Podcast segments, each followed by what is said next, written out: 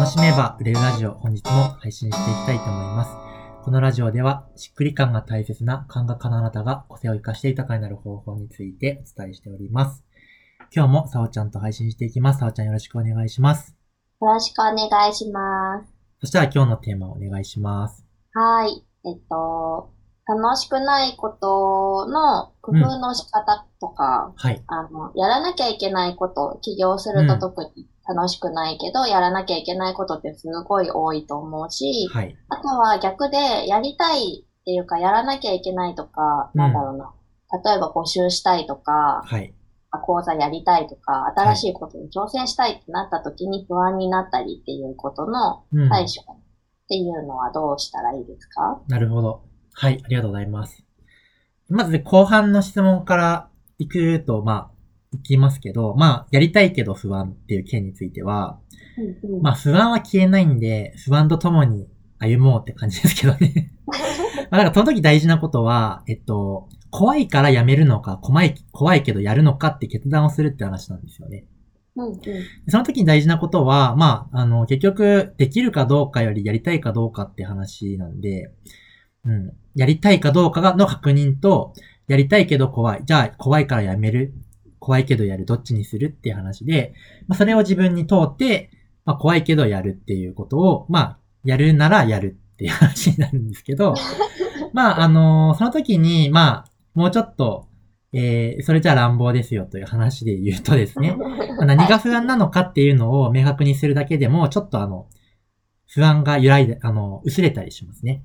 うんうんなんかその、何が怖いのかっていうところって、なんかその、不明確な時に一番怖くて、うん具体的にあこれが怖いってわかると、なんだろう。えーっと、それは起こりにくかったりとか、じ、実際起こりにくかったり、起こっても、まあ、対処可能なことだったりとか、えー全然その、具体的にしてみたら大したことのないことに対して、不安を抱いていたりってことはあるんですよね。うんうんうんなので、その不安を、えー具体的に考えてみるっていうことができると、えっと、その不安は小さくなっていったりします。うんうん。まあ自分がよくやるのは、最悪と、最悪と最善をどっちも受け入れるってことはやってまして、うんなんかその、やりたいけど怖いことがあると、その時に、あの、最悪と最善ってどっちも見たくなかったりするわけですよ。で、そうすると、なんかその、最善を意識できればエネルギー湧いてくるけど、まあだから、アクセルが最善が受け入れられないと落ちるわけですね。で、うん不安を放置しておくと不安が一番強い状態なんで、ブレーキが強くなるって話になるんで、まあ最善、なんかこ、まあ、これをやりたいっていう時に、あの、先にその叶った先まで行っちゃうということですね。あの、エネルギーを、叶った先まで飛ばしていくと。叶ったらその時何があるの叶ったらその時、どういうことが起こり得るのその時誰とどんな会話をしてて、自分はその何を感じてるのみたいな感じで、えっ、と、うんその、叶った先とかを、えっ、と、どんどん繋がっていくと、まあ、どんどん楽しくなってくるわけですよ。その、アクセルが踏みやすくなるんですね、その分。うんうん、だから、えっと、楽しい方の、やりたいという気持ちを、えっと、ちゃんと、より強く受け取っていくっていうことと、そしてそれが起こってもいいということを自分に許可することと、逆にその最悪の最悪、まあ不安の、不安がマジで最悪の形で訪れたら何が起こって、その時自分は対処可能なのかどうかをシミュレーションして、まあこうすればまあ乗り切れるかって思えば、最悪大丈夫だから大丈夫ってなるんで、うんうんうんまあ、っていう上でもまだ不安ってあるんですけど、もうそうなったらもう、もう不安と共に行こうって感じですよね。まあ、不安はもうなくならないんで。なるほど。はい。うん。そうですね。不安は確かになくならないし。うん。うんうんまあ、あとはやっぱ仲間って大事だと思うんですよね。その、怖いよねって言い合う仲間がいるだけで、もう怖いよって言いながら、まあ、やるかってなるじゃないですか。それは本当そうですね。なんか、私の企業初期って仲間っていうよりかは、うんまあ同じね、ルンさんにサポートしてもらってたんだけど、そういうことあるよねって言ってもらえたことで、うんあ、この人でもあるんだみたいなはい。感じとかね。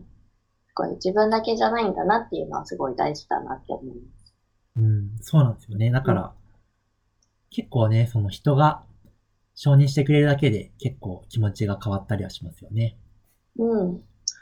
で、前半の、えーやりたくないけど、これどうするみたいな話で言うと、うん。うーんと、まあ、二つあるのかなと思うんですけど、一つは、えー、やらなきゃいけないこと自体を問うってことですよ。本当にやらなきゃいけないのかどうかっていうことですね。うん。うん。うんと、で、どうしてもやらなきゃいけないのか、それとも回避可能なのかっていうことを、えー確認すると。で、通ってみると意外とやんなくていいことに迷っていたりすることがあるんで、なんか、やんなくていいことは、まあ、別にやんなくてもいいわけじゃないですか。うん。まあ、やらないって、やらないという選択をしてみるみたいなね。やらなくてもいいなら。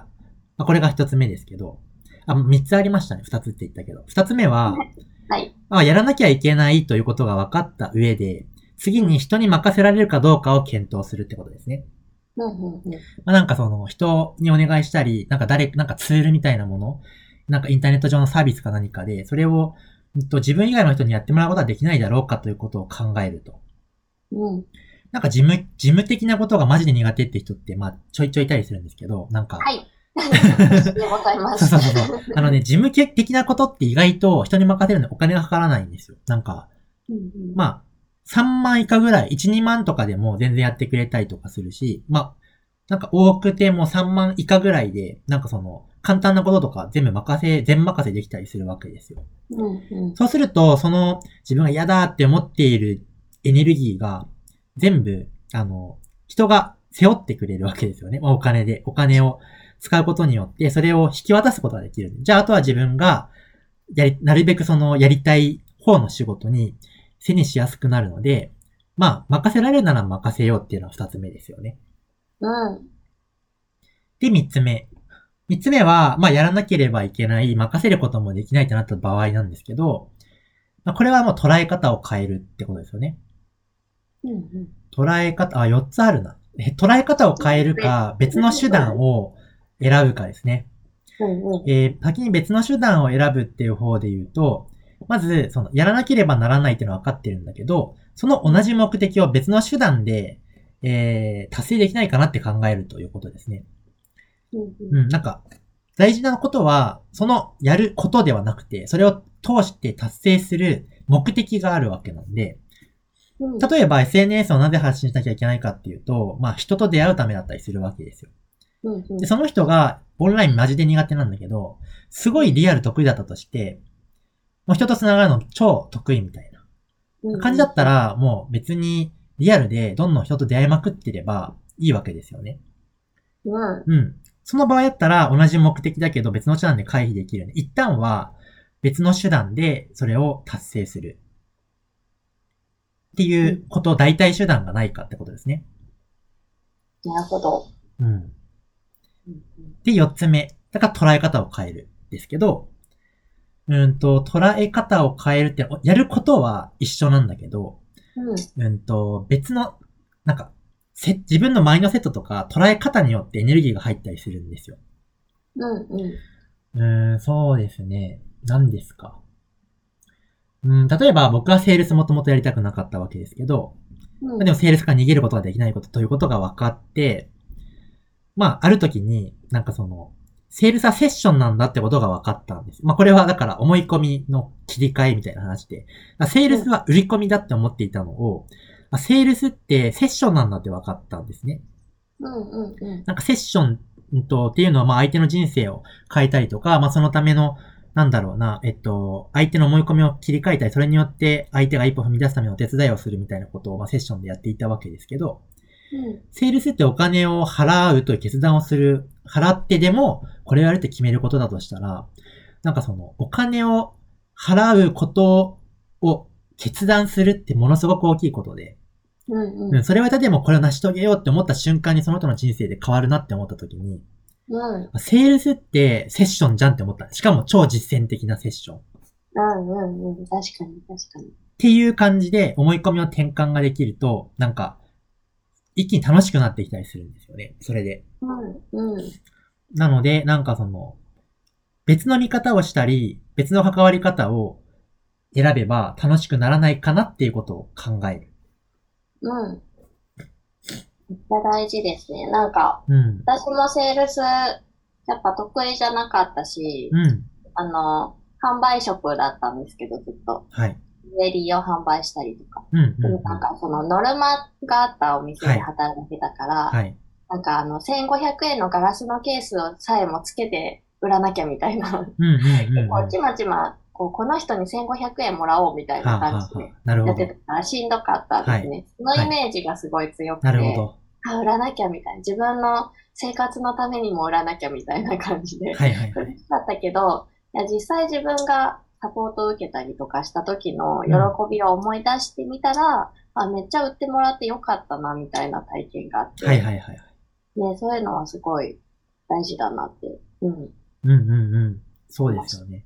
うんうん。だからそういうのはね、意外とあるので、うんと、別の人がどうそれを捉えてるのかとかを聞いてみたりとか、うん。うんなんか自分という人格を離れて、なんかその、なんだろうな、ちょっと、自分の中でちょっと、じゃあ異性の自分がいたとしたら、その人はどう捉えるかなとか、ちょっと別人格の人がどう捉えるのかなみたいなゲームもしながら、なんかこねくり回してると見つかったりするかもしれないですね。面白い。そんなことしてるんですね。うん。まあ困ったらそんな感じかな。まあ、あとあれだ、5つ目あった。あの、今日は生まれてくる日だ。別のこと、自分、別の楽しいことを組み合わせるってことですね。うん。えっ、と、例えばなんだろう。人と一緒だったら楽しいことってあるわけで、うんうん。じゃあなんかお金の入力は苦手だけど、えー、なんかじゃあその黙々作業会みたいな感じでみんながそれぞれ作業する場を設ければみんながそこに集ってれば楽しいんだったら、集ったら楽しくなるかもしれないし、僕は基本的にじもう単調作業超嫌いなんですけど、単調作業で考えなくていい仕事の場合は自分は勉強タイムって決めてるんで、その、あのー、動画、教材とか、あの、グルコンの動画とかを聞きながらえーやってるんですよ。そうすると、えーそっちの教材を聞くのは楽しいんです。僕にとって。うんうんうん。なので、手が動いてても動いてなくても楽しいんですよ。だから、うんあの、単調作業が学びの時間になるんで、それは自分にとって楽しいんですね。うん。